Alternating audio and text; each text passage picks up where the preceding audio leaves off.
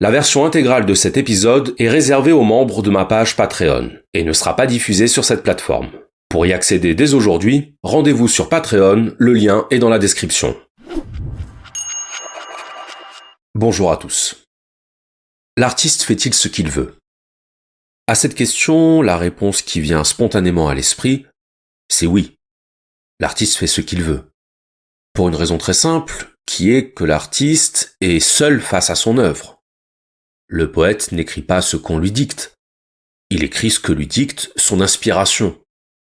Au cinéma, ce n'est pas le spectateur qui dirige la caméra. C'est le réalisateur qui tient la caméra et qui décide du point de vue qu'il va offrir au spectateur. Et c'est la même chose pour toutes les formes d'art. La peinture, la musique, la sculpture. L'art est une proposition. Et en tant que proposition, il est un point de vue personnel sur le monde. Et donc si le poète décide de faire une rime en I plutôt qu'une rime en O, ou si le réalisateur décide de filmer une scène en travelling plutôt qu'en plan fixe, c'est son choix. Vous aurez beau dire que vous n'êtes pas d'accord avec ce choix, que vous auriez préféré qu'il montre ceci comme cela, ou cela comme ceci, c'est pas vous qui décidez. L'artiste est pour ainsi dire seul maître à bord. Et il n'a pas à demander la permission au public, ou aux critiques, ou à qui que ce soit, de ce qu'il peut faire ou pas dans le cadre de son œuvre. Donc ça, c'est la première raison pour laquelle on peut dire que l'artiste fait ce qu'il veut, le fait qu'il soit seul maître de son œuvre. Mais habituellement, quand on pose la question de savoir si l'artiste fait ce qu'il veut, ce n'est pas à ça qu'on fait référence. La plupart du temps, on fait référence à deux choses. À sa liberté sur le plan moral et à sa liberté sur le plan technique. Sur le plan moral, la question qui se pose, c'est de savoir si l'artiste a le droit de tout dire, de tout montrer, de tout mettre en scène, y compris les choses les plus choquantes. L'artiste a-t-il le droit de représenter les pires penchants humains? A-t-il le droit de décrire un viol? Et surtout, a-t-il le droit de le décrire sans le condamner moralement? A-t-il le droit de faire l'apologie d'un crime raciste? Où se situe la frontière entre l'acceptable et l'inacceptable? Entre ce que l'artiste a le droit d'exprimer et ce qu'il n'a pas le droit d'exprimer? Donc ça, c'est la première chose. La deuxième chose, beaucoup moins polémique, mais néanmoins essentielle, c'est de savoir si l'artiste est libre sur le plan technique. Autrement dit, s'il a le droit de s'affranchir des règles académiques qui encadrent sa discipline. Et dans quelle mesure est-ce qu'il peut s'affranchir de ces règles tout en restant un véritable artiste?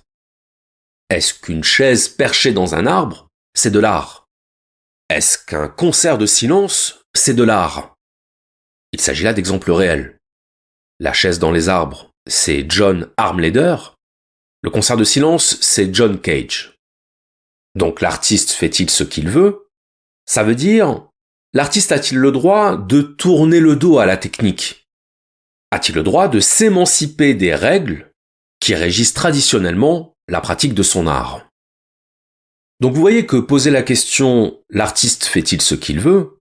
c'est poser une double question. Est-ce que l'artiste a tous les droits moralement et est-ce qu'il a tous les droits techniquement? Alors comme je sais que vous êtes impatient qu'on aborde la question de l'art et de la morale, on va commencer par aborder la question de l'art et de la technique. Et pour introduire mon propos, je vais oser une formule qui risque de faire grincer des dents. L'art, c'est comme la religion, ce sont ceux qui le pratiquent le moins qui pensent en savoir le plus. Qu'est-ce que je veux dire par là? Je veux dire par là que les personnes qui ne pratiquent pas l'art ont souvent une opinion à propos de la technique et de l'importance de la technique qui ne cadre pas vraiment avec ce qu'en disent ceux qu'ils pratiquent. Ainsi, nombreux sont les non-pratiquants qui vous diront qu'en art, la technique n'est pas importante. Que tout ce qui compte, c'est de s'exprimer.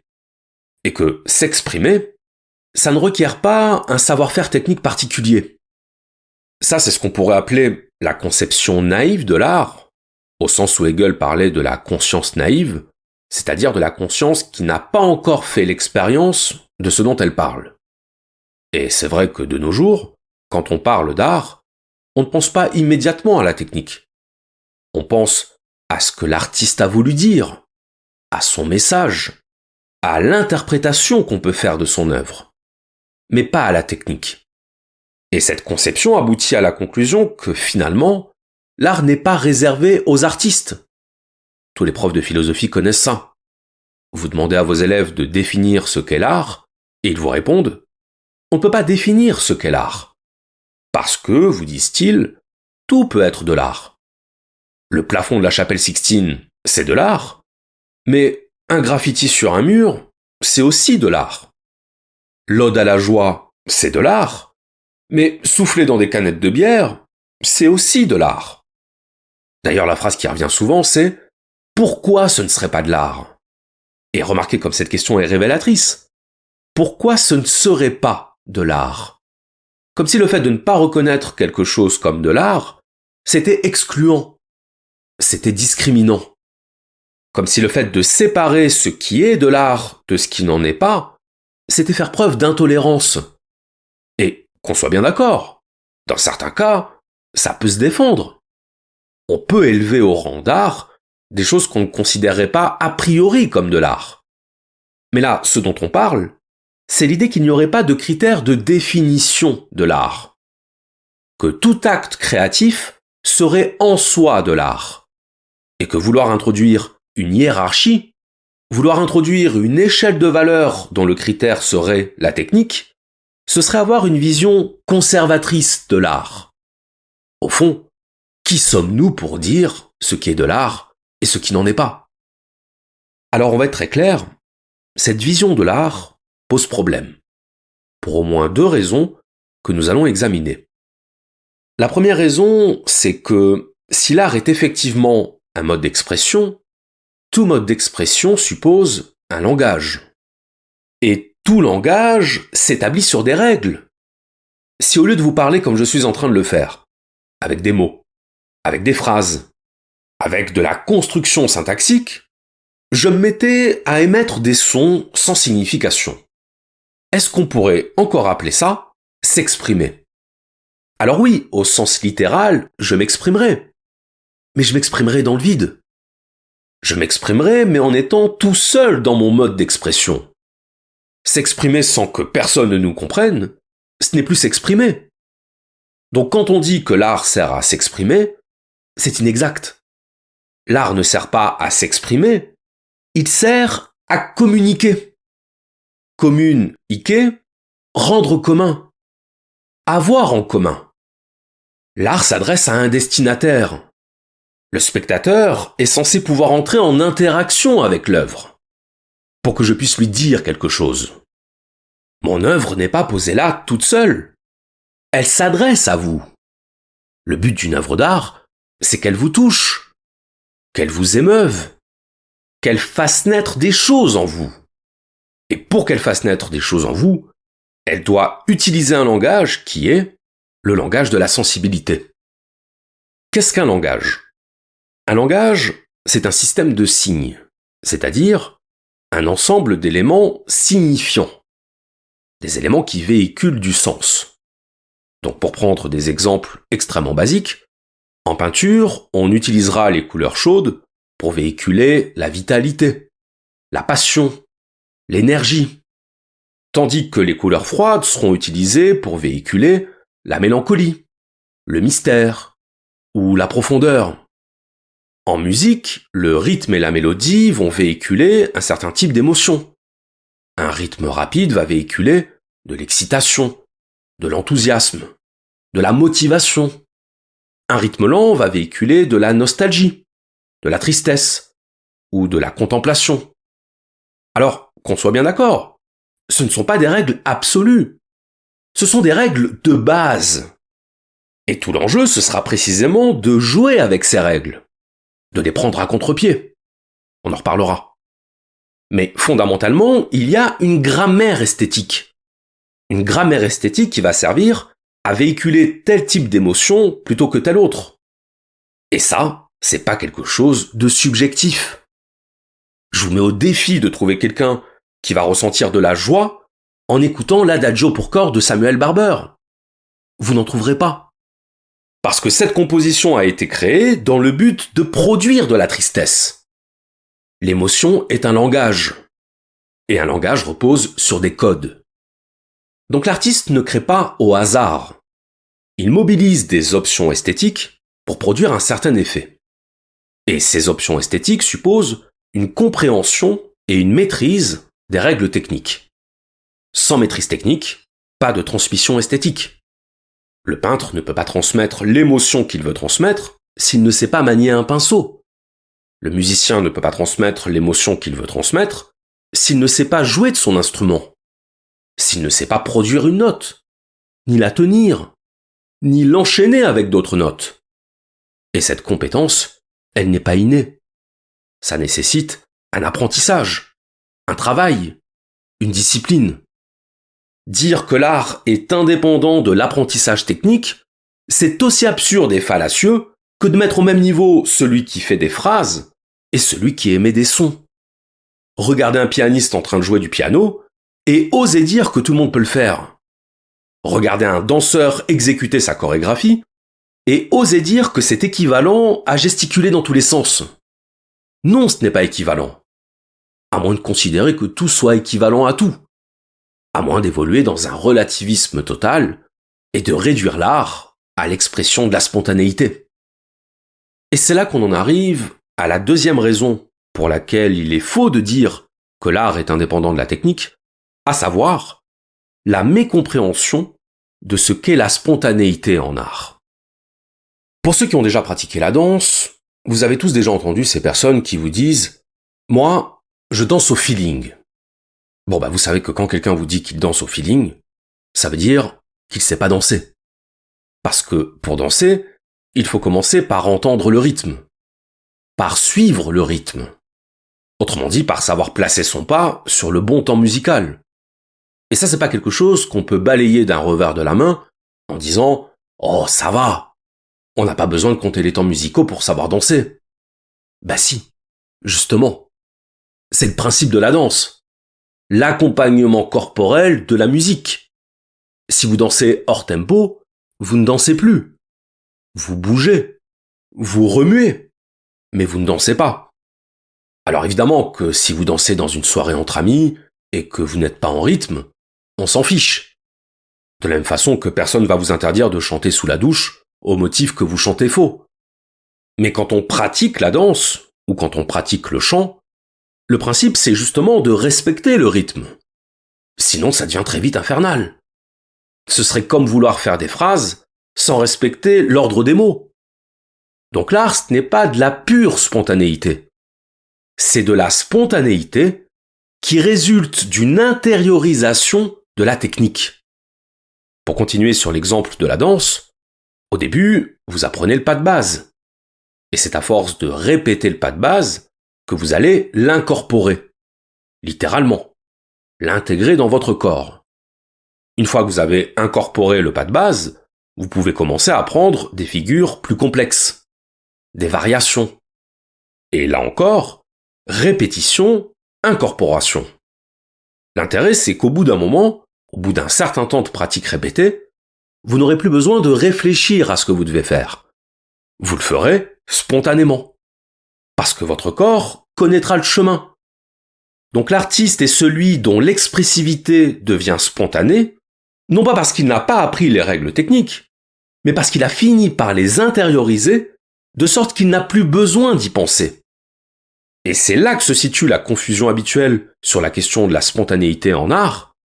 La spontanéité n'est pas un point de départ, c'est un point d'arrivée.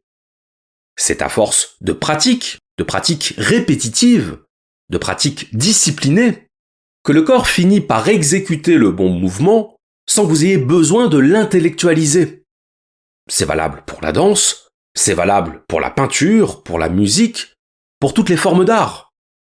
La spontanéité de l'artiste, c'est l'aisance qu'il acquiert par sa pratique et qui fait qu'il peut alors se permettre de jouer avec les règles, voire de les transgresser. Est-ce que vous avez déjà écouté chanter James Brown en concert? James Brown, c'est quelqu'un qui jouait avec les règles du chant. Il étirait ses notes au-delà du temps prévu. Il les interrompait avant le temps prévu. Mais il savait ce qu'il faisait. Il ne faisait pas n'importe quoi. Parce que s'il avait fait n'importe quoi, il n'aurait pas pu faire de concert. Ces musiciens seraient partis depuis longtemps. Parce qu'on ne peut pas accompagner musicalement quelqu'un qui ne suit pas la structure musicale. La structure rythmique des phrases musicales. Donc ce que faisait James Brown, c'est qu'il prenait des libertés improvisationnelles à l'intérieur des phrases musicales, mais à chaque fois, il retombait sur ses pattes. Il revenait à la structure musicale sans qu'on sache vraiment comment. Et peut-être sans que lui-même sache vraiment comment. Intuitivement. Corporellement. L'artiste peut prendre des libertés avec la technique. Il peut s'affranchir des conventions techniques. À partir du moment où il maîtrise la technique. Car ce n'est que quand on maîtrise la technique qu'on peut commencer à s'en émanciper et à inventer ses propres règles. La spontanéité en art, ce n'est pas ignorer les règles, c'est pousser les règles jusqu'au niveau où il devient possible de les remplacer par les nôtres. Comme le dit le proverbe américain, apprendre les règles, casser les règles, créer ces règles. Et là, certains me diront, d'accord, mais il y a quand même des artistes qui n'ont pas l'air d'avoir une maîtrise technique incroyable. Par exemple, si on prend le cas de Picasso, les Demoiselles d'Avignon, c'est pas le summum de la technicité. Des proportions non respectées, des visages déformés, des traits grossiers. Preuve qu'on n'a pas besoin d'être un expert de la technique pour peindre des œuvres d'art. Eh bien, vous vous trompez. Picasso maîtrisait très bien la technique. Il a d'ailleurs passé des années à peindre de manière assez réaliste. Mais sauf qu'à mesure qu'il perfectionnait sa technique, il s'éloignait de la démonstration technique. Et tout est là. Tout se situe dans la différence entre maîtrise technique et démonstration technique. La maîtrise technique n'a pas besoin d'être apparente. Elle n'a pas besoin de se donner à voir comme maîtrise technique. La démonstration technique c'est quand l'artiste se dit je vais faire quelque chose d'impressionnant, quelque chose qui a l'air difficile, et que le spectateur se dit ça, je ne serais pas capable de le faire. Avoir l'air simple ne veut pas dire être simple. La technicité peut se dissimuler sous une apparence de facilité, voire de négligence. Mais une apparence de négligence ne signifie pas une absence de maîtrise technique elle signifie une émancipation vis-à-vis des conventions techniques. Il ne faut pas confondre maîtrise technique et conventionnalisme technique. Maîtrise technique et académisme. Si vous lisez Louis-Ferdinand Céline, et que vous êtes plutôt habitué à la littérature classique, vous pourrez vous dire, mais c'est mal écrit. C'est pas fluide. Et en plus, c'est vulgaire. Bah oui. C'est ce qu'on appelle le style. Et le style passe par le dépassement des canons esthétiques, voire par leur transgression. La transgression des canons esthétiques par quelqu'un qui maîtrise la technique, ça peut donner lieu à une révolution en art. C'est ce qu'a fait Céline avec son phrasé cru. C'est ce qu'a fait Picasso. Picasso a volontairement enfreint les canons esthétiques de son époque, au point qu'en voyant les demoiselles d'Avignon, certains se sont dit mais qu'est-ce que c'est que cette horreur? Mais sauf que cette horreur, c'était ce qui allait donner lieu à la révolution du cubisme. Et après Picasso, on a eu la révolution du fauvisme, avec le tableau de Matisse, la danse, avec un ultra-minimalisme de la forme, avec une vivacité des couleurs qu'on n'avait jamais vues auparavant. Donc quand un artiste s'éloigne des règles techniques conventionnelles, ça ne veut dire en aucun cas que la technique n'est pas un critère en art. Ça veut dire au contraire qu'à un certain degré de maîtrise technique, on peut commencer à prendre des libertés avec la technique. Pour pousser la création artistique vers de nouveaux horizons. Pour aller plus loin dans l'exploration esthétique. Et c'est en cela que l'artiste fait ce qu'il veut. Il ne fait pas ce qu'il veut au sens où il se dispense de la technique. Il fait ce qu'il veut au sens où il met la technique au service de nouvelles intentions. Atteindre quelque chose de nouveau, quelque chose de provoquant, quelque chose de brut. Et c'est là qu'on en arrive à ce qui est devenu une sorte d'emblème ou d'icône de l'art moderne, à savoir Marcel Duchamp. Duchamp est le premier à avoir envisagé la création artistique, non pas sous l'angle de la création justement, mais sous l'angle de la conceptualisation, à savoir qu'il exposait des objets du quotidien décorrélés de leur contexte, ce qu'il appelait le ready-made. Donc ça a donné ce qui depuis cent ans fait hurler les esthètes du monde entier, à savoir la fontaine. C'est-à-dire concrètement un urinoir. Et ce geste artistique de Duchamp avait une signification, une signification conceptuelle, qui était de poser la question qu'est-ce qui fait qu'une chose est une œuvre d'art? Est-ce que c'est la technique? Est-ce que c'est la beauté? Est-ce que c'est l'émotion? Ou est-ce que ce n'est pas la perception du spectateur? Est-ce que ce n'est pas la signification que le spectateur va placer lui-même dans l'œuvre?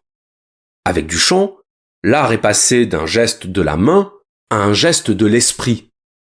Et c'est véritablement ça qui a constitué la plus grande révolution dans l'art moderne, à savoir le déplacement du critère de l'esthétique au critère du questionnement. L'art devenait un outil d'interrogation sur l'art lui-même, d'interrogation sur le sens de l'acte créatif. Et c'est à partir de là qu'on a commencé à considérer que l'artiste faisait effectivement tout ce qu'il voulait, au sens où il n'était plus assujetti à des contraintes d'ordre technique. Ce qui importait désormais dans l'art, c'était la démarche. La démarche de l'artiste qui nous laisse seuls face à l'interprétation et à la signification de l'œuvre. Je parlais tout à l'heure de la chaise perchée dans l'arbre, l'installation de John Armleder. La signification qui nous est proposée par la galeriste Catherine Isser, c'est, je cite, une chaise perchée en haut d'un arbre bouscule le statut d'œuvre monumentale.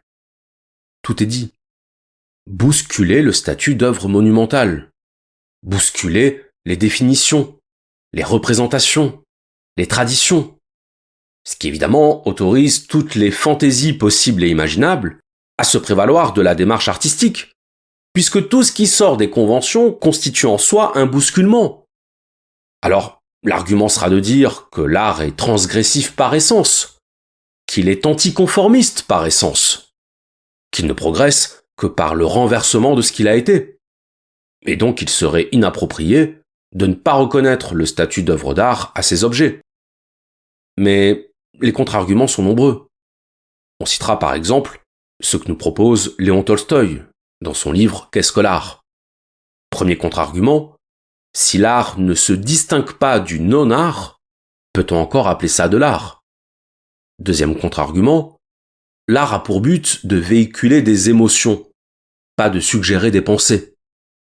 Troisième contre-argument, si l'art n'est pas compris par le peuple, il perd sa vocation universelle. Mais qu'on soit plutôt du côté de Duchamp ou du côté de Tolstoï, qu'on envisage l'art comme un moyen de questionnement ou comme un moyen d'unir par l'émotion, importe. Ce qui importe, c'est de comprendre comment on en est venu à cette idée que l'artiste fait ce qu'il veut. Et ce qui nous a conduit à cette idée, c'est le fait que l'histoire de l'art, c'est l'histoire du retournement de l'art sur lui-même. C'est l'histoire du dépassement de l'art par lui-même, du dépassement de ses critères, du dépassement de ses règles, du dépassement de sa fonction. Pendant très longtemps, l'une des fonctions principales de l'art, c'était l'imitation, la mimésis des Grecs. C'est d'ailleurs la raison pour laquelle Platon critiquait l'art.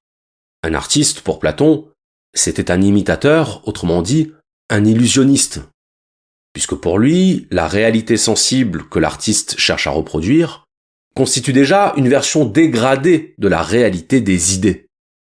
Mais le fait est que dans l'Antiquité, un bon artiste, c'était quelqu'un qui maîtrisait l'art de l'imitation. Et d'ailleurs, cette fonction mimétique de l'art a traversé les siècles puisqu'on la retrouve avec le réalisme et le naturalisme au XIXe siècle, où il s'agissait de dépeindre la réalité sous toutes ses facettes, y compris les plus banales et quotidiennes, ce qu'on appelle les scènes de genre. Pendant longtemps, le but de l'art, c'était aussi la beauté. Susciter chez le spectateur le sentiment du beau.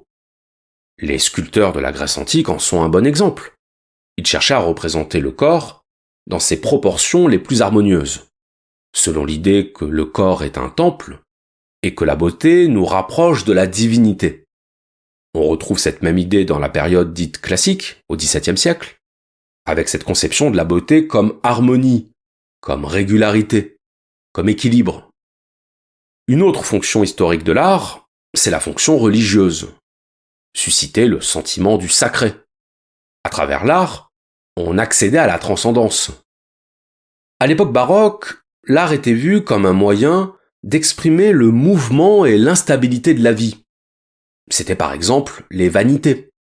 Ces tableaux qui mettent en scène le caractère fragile et éphémère de l'existence à travers toute une série d'éléments symboliques, les crânes, les sabliers, les fleurs fanées. Puis bien plus tard, on a eu le romantisme, la valorisation du sentiment, puis l'impressionnisme, la volonté de capturer l'instantané, puis l'expressionnisme, puis le surréalisme, puis le constructivisme.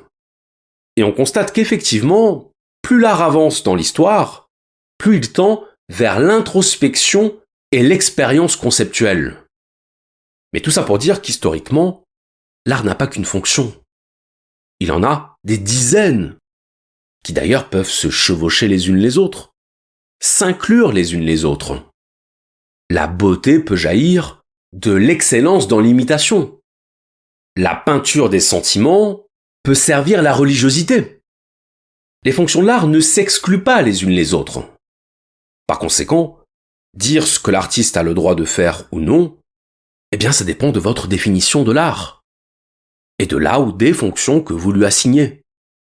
Et je pense qu'avec toutes les conceptions de l'art que nous avons évoquées, vous avez largement de quoi vous positionner. Maintenant qu'on a dit tout ça, il nous faut aborder la deuxième grande question de cette intervention, à savoir la question morale. L'artiste fait-il ce qu'il veut sur le plan moral? Pour écouter la suite de cet épisode, rendez-vous sur Patreon, le lien est dans la description.